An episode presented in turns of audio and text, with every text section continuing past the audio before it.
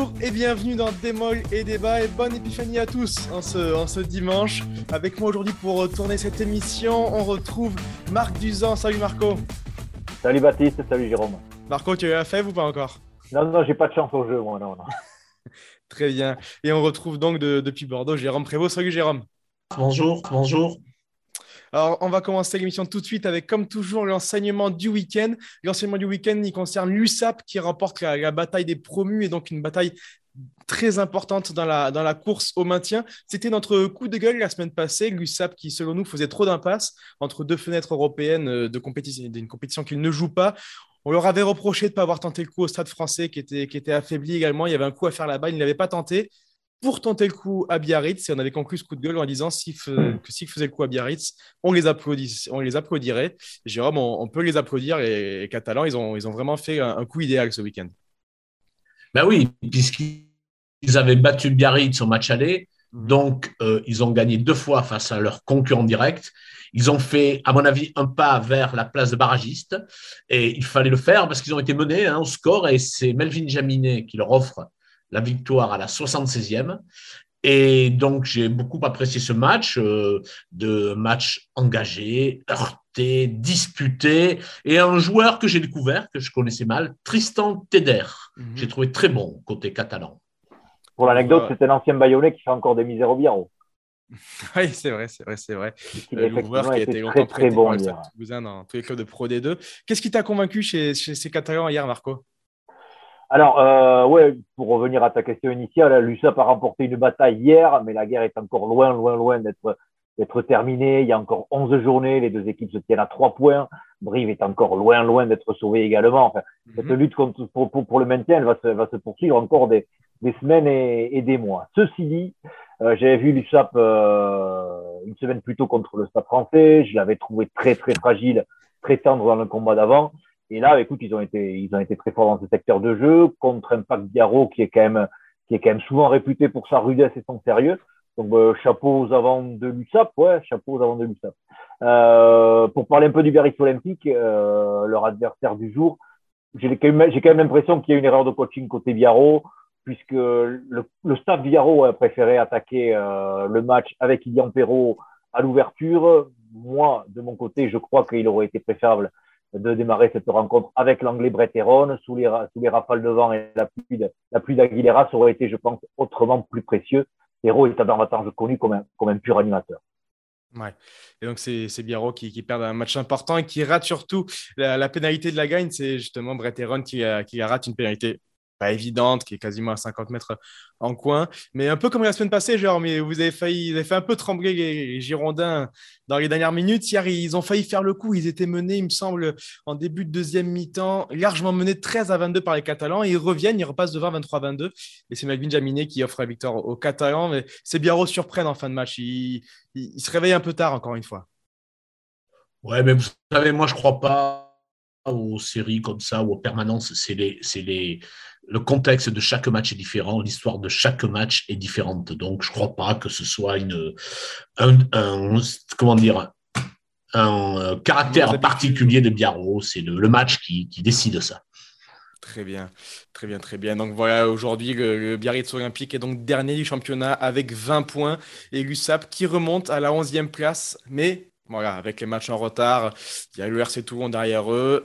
Comme tu le disais tout à l'heure, Marco, c'est Abrive désormais qui, occupe cette 13e place de barragiste et qui entre pleinement dans cette lutte pour le maintien. Lui qui avait fait un, début de saison canon et qu'on pensait être dispensé de cette lutte pour le maintien en fin de saison. On enchaîne, messieurs, avec la, question qui fâche. On va passer au, match de, hier soir, de ce samedi soir, entre le Racing et Clermont. On l'avait dit, victoire obligatoire pour le Racing parce que sinon, ils, ils entreraient dans une sorte de crise.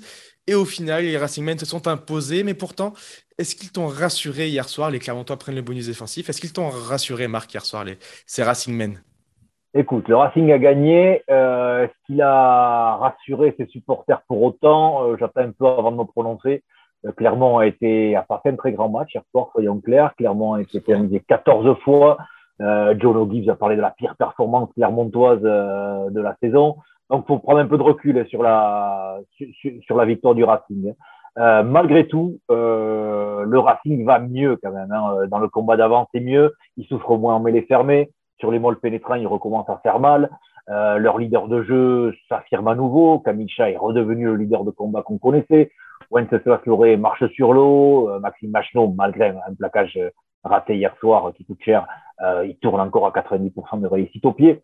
Enfin, il y a des, des, des, indices qui font croire à un réveil euh, du Racing aujourd'hui. Euh, Jérôme, qu'est-ce que tu as pensé de ces, ces Racing Men hier soir? Je les ai trouvés fébriles en première mi-temps, en effet, euh, fébriles.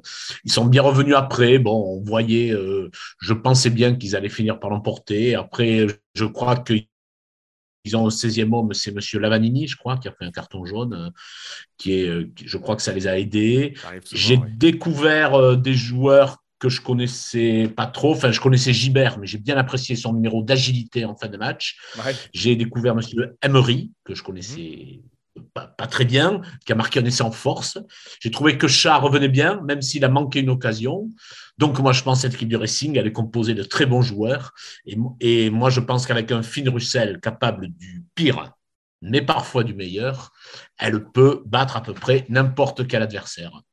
Alors, tu, parlais de, tu, parlais de, Gibert, il fait, une, il fait, une, fin de match exceptionnelle, c'est vrai. Il rentre à 10 minutes de la fin, autour d'un ruck, il voit que Sylvani est un peu aspiré sur l'extérieur, il fait de la passe, il perce sur 30 mètres, il évite la touche d'un cheveu, il remet à Wenceslas l'aurait d'une passe acrobatique. Enfin, l'essai est magnifique. Et là, c'est clairement Antoine Gibert qui, qui sur le Racing d'un mauvais pas. rendons justice à Antoine Gibert parce que nous pensions que les entraîneurs du Racing nous le survendaient en le comparant à Frédéric Michalak. Et euh, en fait, il a montré hier qu'il avait un vrai talent euh, euh, proche de Michalak, en effet, dans la créativité, alors qu'on le voyait, nous, plutôt comme un métronome, mais parce qu'on ne voit pas tous ces matchs non plus. Quoi. Il faut lui rendre justice, il a été très bon. Par contre, Jérôme parlait de fébrilité tout à l'heure. Un homme qui peut incarner cette fébrilité, c'est Virimi Vakatawa, qui, offre un essai au, Clermontois, si je puis dire, euh, Marco. Euh, qu'est-ce que tu penses de, des retours sur les terrains depuis quelques semaines maintenant de, de Virimi Vakatawa? Il ne convainc pas vraiment encore, il n'a pas encore retrouvé son, son tout meilleur niveau international. Tu me poses la question à moi ou à Jérôme? Ah, vas-y, Marco. Ah, d'accord, du, du Racing. Écoute, euh, oui, bon, on va pas se mentir. Hein, Vakatawa est loin du meilleur centre du monde euh, qu'il était avant de, avant de prolonger son contrat il y a quelques mois au, au Racing. Euh, mais euh, Virimi Vakatawa est aujourd'hui blessé au genou. Il n'est jamais revenu de son opération au genou. il traîne la patte, ça se voit. Et il faut, avant, avant qu'il redevienne le joueur qu'il était, il faut qu'il soigne bien son genou, qu'il cure tout ça. Et, et ça, ira bien. En fait, pour moi, il ne fait aucun doute que Virimi Vakatawa sera le trois quarts du 15 de France aux côtés de Gaël Ficou quand euh, la Coupe du Monde de 2023 s'ouvrira euh, prochainement. D'accord, très bien, c'est noté. Et donc le, Racing, donc pour conclure, qui, rassure sans convaincre hier soir face à Clermont. Le Racing est désormais huitième avec 40 points et revient un petit peu dans cette lutte pour les 6 qui, avait, euh, qui était un peu distancés avant cette journée. On enchaîne, messieurs, avec vos coups de cœur et vos coups de gueule. On continue sur les matchs de ce samedi. Et le coup de cœur, Jérôme, il revient pour, pour l'UBB, qui sera ah donc forcément euh, premier maintenant qu'il a, oui, premier.